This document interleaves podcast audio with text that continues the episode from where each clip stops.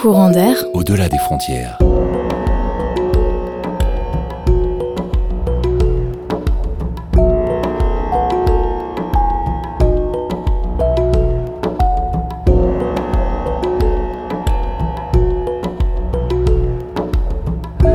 L'émission qui vous fait voyager le mercredi à 17h30.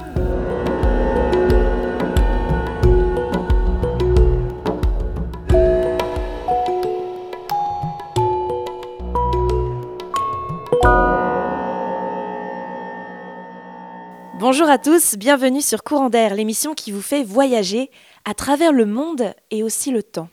Nous vous proposons aujourd'hui un numéro très particulier qui se divise en deux parties, car j'ai rencontré Alexis et Moussa en pleine campagne dans un havre de paix où chacun est le bienvenu pour entretenir cet espace dédié à l'écologie et aux solutions alternatives. Et pourtant, c'est un sujet très sombre de notre histoire que nous abordons ici, notre toute dernière guerre, qui n'a pas eu de nom pendant longtemps, jusqu'à ce qu'on la nomme ainsi, la guerre d'Algérie. Moussa est d'origine algérienne et Alexis est français. Ils vont chacun nous partager leur part de cette histoire et nous allons aborder aussi plus en profondeur la culture algérienne avec Moussa. Donc tout d'abord Alexis, tu avais 22 ans quand tu as commencé euh, la guerre d'Algérie. Oui, j'avais effectivement 22 ans et c'était, j'étais, j'étais dans l'obligation de faire ce, ce service militaire et j'étais tout à fait conscient de la guerre d'Algérie, puisque j'avais eu plein d'échos par des copains, etc., de ce qui se passait là-bas.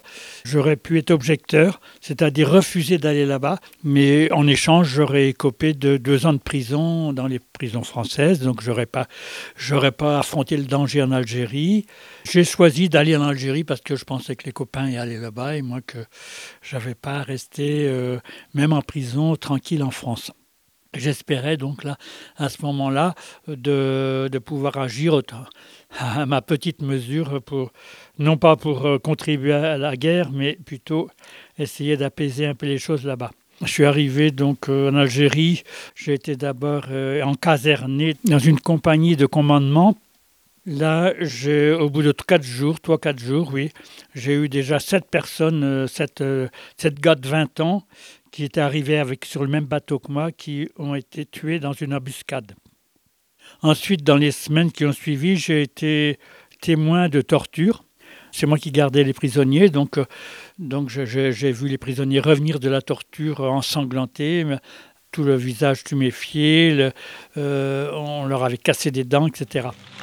On n'a pas les mêmes idées, on se lève les fils irréguliers. File-moi ta part, mon petit Youssef, sinon je te branche sur les DF. Les temps sont difficiles. Réponds, dis-moi, où est ton pote? Sinon tu vas être chatouillé, dis-moi. Réponds, lâche ta camelote. Quand on questionne, y a qu'à causer les temps sont difficiles. Donc j'ai pas pu supporter ça et aussitôt j'ai écrit à des journaux en France pour euh, exprimer ce que je voyais. Ça a paru dans deux journaux en France et ça, s'est répercuté donc euh, pour moi en Algérie, puisque l'armée la, française savait exactement tout ce qui s'écrivait dans la presse. Donc euh, j'avais à peine deux mois que j'étais là-bas. Je suis passé devant un tribunal militaire on m'a reproché d'avoir violé le secret militaire, que les tortures étaient un secret militaire. Et on m'a dit, nous sommes là que pour le maintien de la paix et non pas pour faire la guerre. Alors, si, si nous avions été là pour faire la guerre, vous étiez passible de passer par les armes. Mais comme ce n'est pas le cas, nous vous envoyons dans l'endroit le plus dangereux du coin. Voilà. Alors ensuite, donc, je me suis retrouvé sur un piton, on appelait ça un piton, c'est-à-dire une, colline dans, dans la montagne de Loire-Nice. Nous étions 20 Français de métropole et une quarantaine d'arquis. Les harkis étaient des personnes du pays qui étaient embauchés par l'armée française pour, euh, comme suppléants. La plupart étaient beaucoup plus âgés que nous. Ils avaient souvent entre, mais jusqu'à 40-50 ans. Ils avaient été soldats pour défendre la France pendant la guerre de 39-45. Et oui, ben, donc ils étaient restés fidèles à la France et ils s'étaient donc engagés dans l'armée française. C'était eux qui étaient toujours les premiers mis en danger. Ça s'est bien passé tout le temps que, que j'ai été sur le Piton. Euh, parce que j'ai réussi à rassembler tout le monde Et moi, je leur ai dit, moi, j'ai pas envie de mourir ici, donc euh, je tiens à sauver ma peau. Est-ce que vous, vous êtes envie, envie la même, même envie Ils m'ont dit oui. Et donc, euh, ben, j'ai dit, pour ça, il faut essayer de faire la paix avant l'heure. Et donc, d'éviter d'attaquer, d'éviter tout ce qui peut provoquer la violence. Donc on a convenu qu'on respectait les, ceux d'en face, d'une part. On a essayé d'améliorer nos, rations alimentaires en achetant des poulets, des moutons, des choses comme ça. Et d'habitude, l'armée française les, volait euh, aux petits paysans du coin qui étaient extrêmement pauvres. Et nous, ben, on avait décidé de leur acheter le prix que, le prix que ça, ça se vendait, quoi. Donc pour que, pour que ce soit juste euh, et donc tout, tout le temps qu'on a été là-bas, ça s'est bien passé. Il n'y a pas eu de, il n'y a pas eu de mort, alors que peu de temps avant que j'arrive, il y avait déjà, il y avait une dizaine de, de morts aussi. Quel a été votre euh, rapport avec les habitants? Comment ça s'est passé euh, avec cette espèce d'entente cordiale? Du coup, ça s'est bien passé? Oui, on était quand même prudents. Ça s'est bien passé. On avait, on avait tout à côté, sur le Piton même, il y avait un tout petit village de, de paysans algériens euh, surtout, il y avait surtout des femmes et des enfants. Euh, les maris, on ne sait pas où ils étaient, il n'y en avait pas beaucoup. Peut-être qu'ils étaient de l'autre côté, ça c'est bien possible. Mais nous, on a toujours été corrects avec eux. Euh, en plus, on les soignait, c'est-à-dire que s'il y avait des, enfants ou des adultes malades, nous, on avait une trousse à pharmacie, tout ça, donc on pouvait faire les premiers soins. Oui, un peu plus tard, quand, quand je suis parti du Piton, j'ai été renvoyé dans une compagnie, mais toujours dans, quand même dans, dans l'Oise-Nice dans les champs, je rencontrais des paysans. Et moi, j'allais naturellement vers eux, puisque moi, j'avais constaté dès en arrivant en Algérie que les petits paysans de là-bas ressemblaient beaucoup aux petits paysans de la Bretagne. Donc, je me sentais à l'aise avec eux. Et leurs conditions étaient assez proches, euh, peut-être encore plus pauvres mais que ceux de Bretagne, mais c'était quand même assez proche de, ce que j'avais vécu pendant mon enfance. Et donc, moi, ayant été ancien ouvrier agricole, je, je sympathisais naturellement avec eux, j'ai jamais eu de problème. Les enfants m'amenaient des oranges, voilà, euh, quand, je, montais la garde. Euh, et puis voilà, ça c'est jamais eu de problème. Et même une fois, j'étais vraiment parti, parti me promener dans la campagne, les mains dans les poches. Et j'avais jamais d'arme. Je, je, ne me promenais jamais avec un, une arme tout seul. Et, et donc, euh, c'est la, la, compagnie qui est revenue me chercher avec euh, plusieurs Avtrac, c'était des, espèces de petits blindés euh, avec des mitrailleuses. J'ai on m'a engueulé, tu ne te rends pas compte de ce que tu fais, là, tu, tu non seulement tu risques ta vie, mais tu, tu nous exposes nous aussi parce qu'on est obligé de se déplacer pour, euh, pour revenir te chercher. Oh, j'ai dit, moi je suis bien, là, je, suis tranquille, j'ai discuté, j'ai peur de rien. Ça arrivait de temps en temps des petites histoires comme ça. Du coup, finalement, c'était les, les prémices que tu as amenées avec toi de la paix, de l'indépendance euh, d'Algérie et justement, du coup, Moussa, tu as aussi vécu euh, la guerre, mais enfant en fait. Est-ce que tu peux nous parler des souvenirs marquants que tu as vécu euh, à cette période? Comme je suis né en 52, donc euh, la guerre s'est déclarée euh, deux années après ma naissance. À 4 ans ou 5 ans, déjà, il y avait un événement marquant, c'était euh, la destruction de, du village natal qui a été bombardé par l'armée française, bien sûr.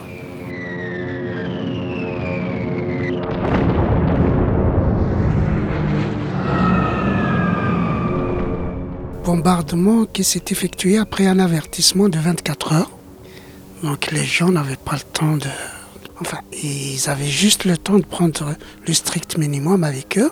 Et je me souvenais très bien aussi euh, des avions qui passaient au-dessus du village et qui larguaient leurs pétards et, et, nous affolés.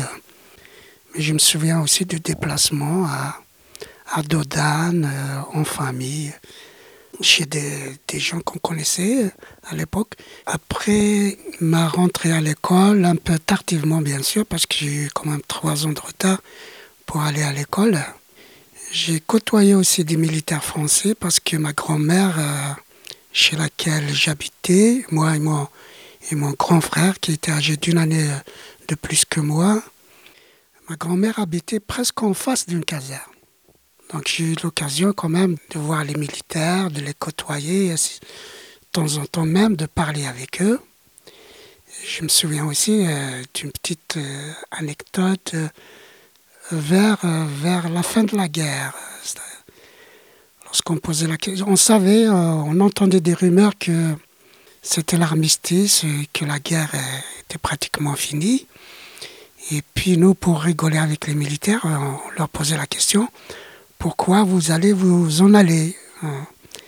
Ben, Certains nous répondaient, ben, parce qu'ici c'est sale, et puis on n'a rien à faire. Et puis nous, malins qu'on était, on leur disait, boum, boum, boum.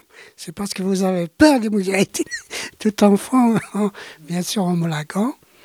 Et puis euh, les histoires aussi que les parents racontaient à l'époque, euh, avec euh, plein justement, ils décrivaient les tortures, les morts des proches, etc.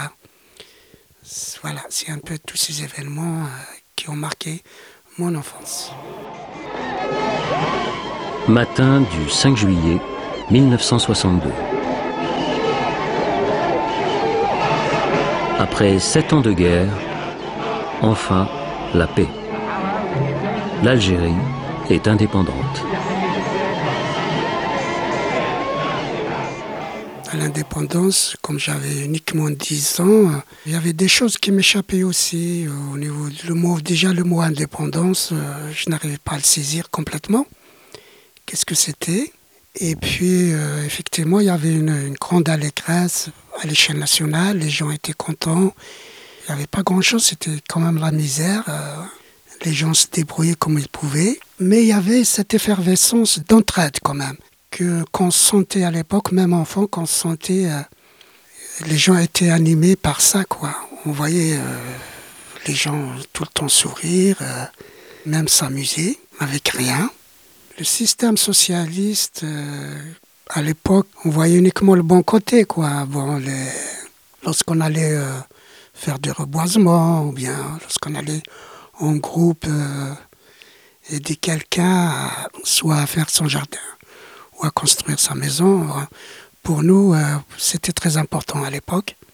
Sauf que, bien sûr, les côtés négatifs, euh, on commençait à les comprendre qu'étant adulte. Donc euh, voilà, mais l'enfance, malgré la misère qui régnait un peu, on était heureux, quoi.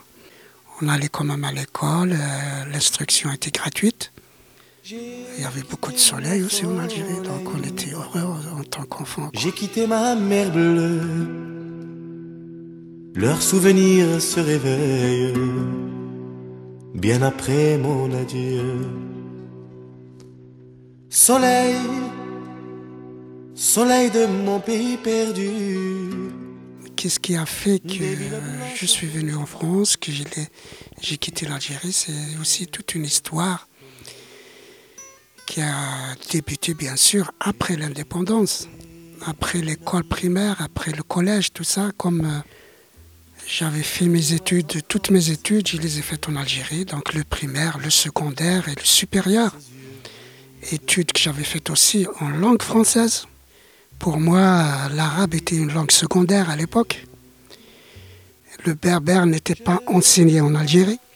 Sauf que en tant qu'étudiant, même, même à Polytechnique, je ne voyais pas les choses telles qu'elles s'est déroulées en Algérie. En tant qu'étudiant, on se consacrait à nos études et on voulait euh, terminer les études pour aller euh, dans la vie professionnelle et, aider, aider le pays à s'en sortir. Malheureusement, après les études, une fois dans la vie pratique, je découvre, un autre côté sombre de l'Algérie. Mais un côté sombre, vraiment le terme n'est pas assez puissant pour décrire ce qui se passait en Algérie au niveau euh, politique, au niveau économique, au niveau historique aussi. Euh, tout allait euh, de travers, tout allait de travers. J'ai découvert pratiquement de tous les organismes étatiques même, même, je dirais, un sabotage, un sabotage économique. Tout ça, bien sûr, a ses origines 62, euh, parce qu'après l'indépendance, le FLN a éclaté, il y a eu des tueries, il y avait ce qu'on appelait la guerre des clans, qui allait le premier prendre le pouvoir, etc. Il y a tout ça qui a influé sur l'indépendance algérienne, ce qui, ce qui a amené le pays à l'état où il était, comme moi, En 80, j'ai commencé à travailler, c'est-à-dire j'ai mis un pied dans la vie professionnelle. Et je découvre des choses euh, que moi je comprenais pas. Quoi. Malheureusement, euh, le pays a toujours fonctionné euh, de cette façon. Je me souviens très bien d'une époque où, après mon service militaire, j'ai commencé à travailler dans un complexe électroménager. Et je me souviens très bien, euh, lorsqu'on bousculait un peu les responsables pour, qu'on puisse avancer, travailler, eh ben, il fut un temps où le, FLN, qui était le, parti au pouvoir, allait euh, faire des, dossiers à notre rencontre pour nous classer comme perturbateurs. Parce qu'on voulait que les choses bougent. Ça bouge dans le sens, pas politique, mais dans le sens travail. On voulait innover, on voulait euh, appliquer nos connaissances. Mais il y avait des freins partout, des freins partout. Nous faisons à présent une pause musicale avec le titre Awal and Lob de la diva de la chanson kabyle Noira.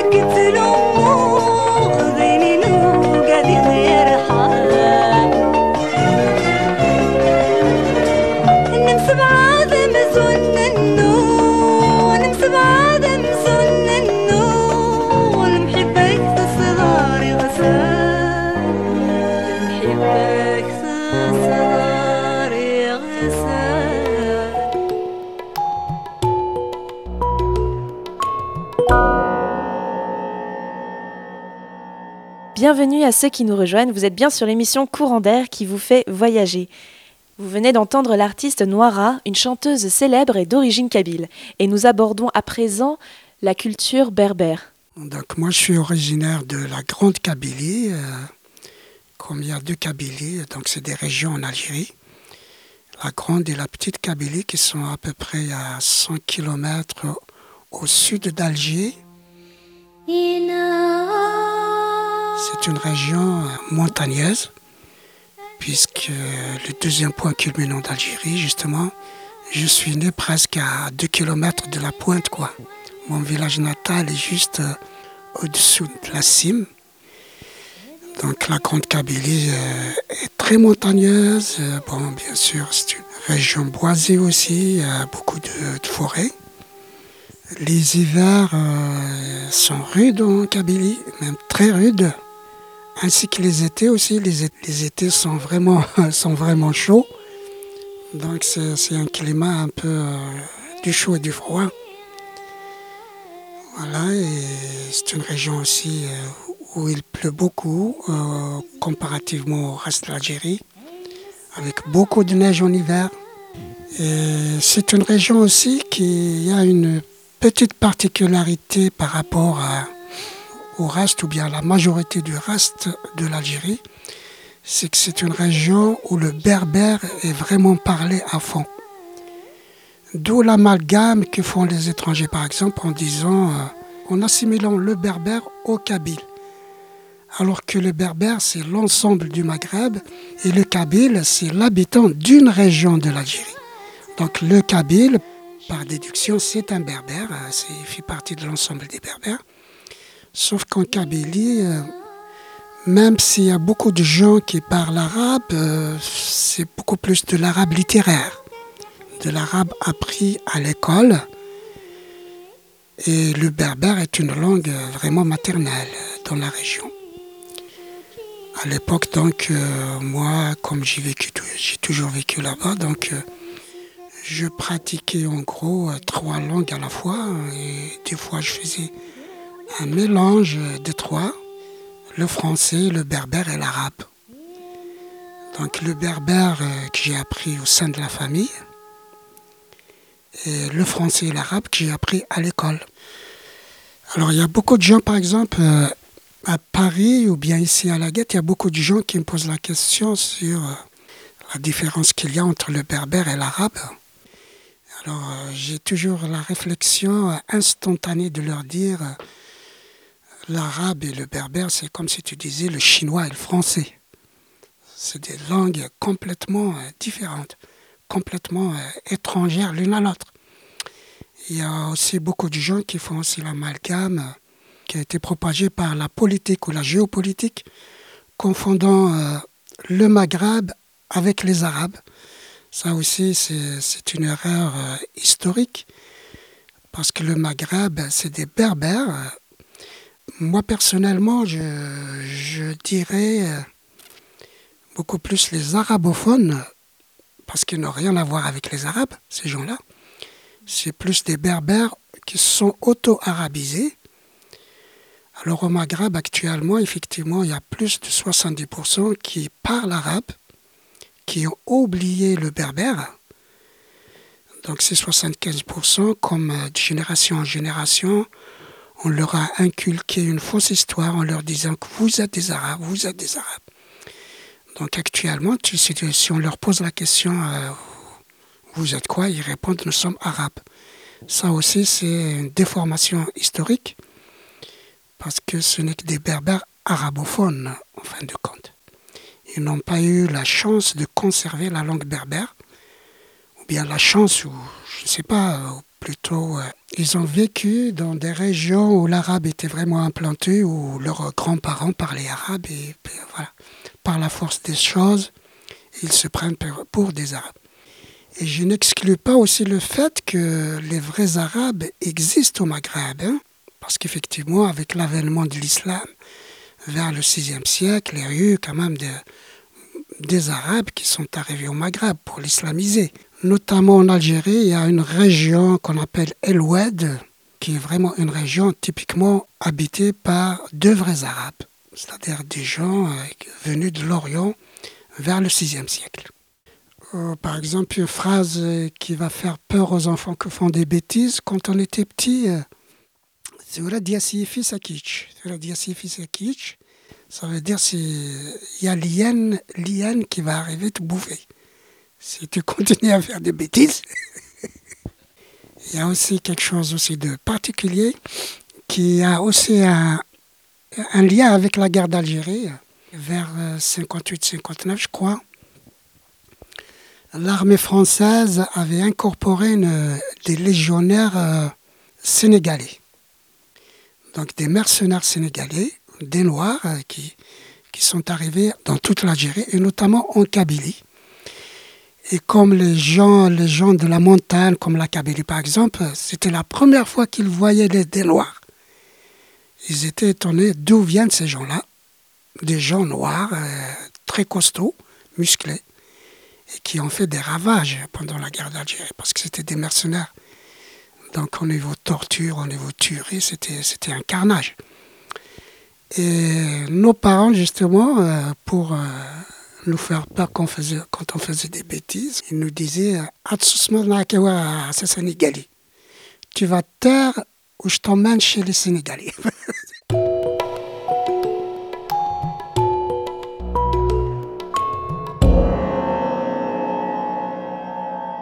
C'est la fin de la première partie de ce numéro consacré à la guerre d'Algérie. Dans la suite, au prochain numéro, nous aborderons le sujet des harkis et nous ferons un parallèle entre cette part de notre histoire et aujourd'hui. Merci à vous de nous avoir écoutés. N'hésitez pas à réagir sur notre page Facebook et à écouter les podcasts de nos précédentes émissions sur la page courant d'air du site de Radio Campus Rennes. Et merci à Dil Gébril pour le générique de l'émission. Merci à l'équipe de Radio Campus Rennes. On se retrouve mercredi prochain à 17h30 pour la suite du numéro. On se quitte à présent avec l'artiste Idir et son célèbre titre qu'il a fait connaître et dont le but était de faire émerger et connaître la culture kabyle et berbère. Avava Inouva.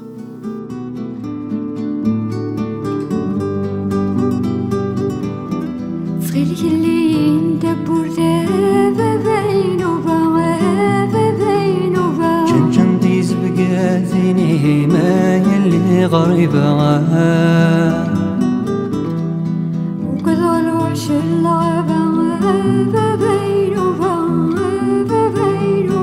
وبدغو لذنكيني ما يلي غريبة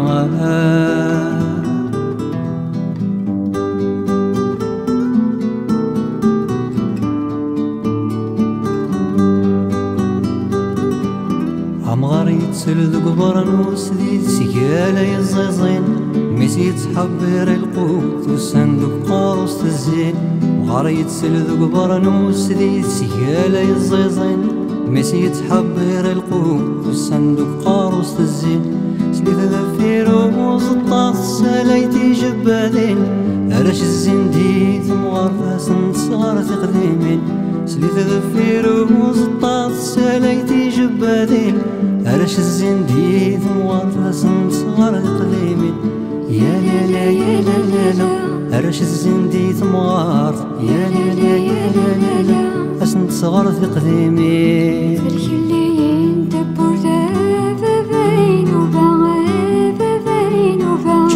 تزبقاتيني ما يلي غريبة.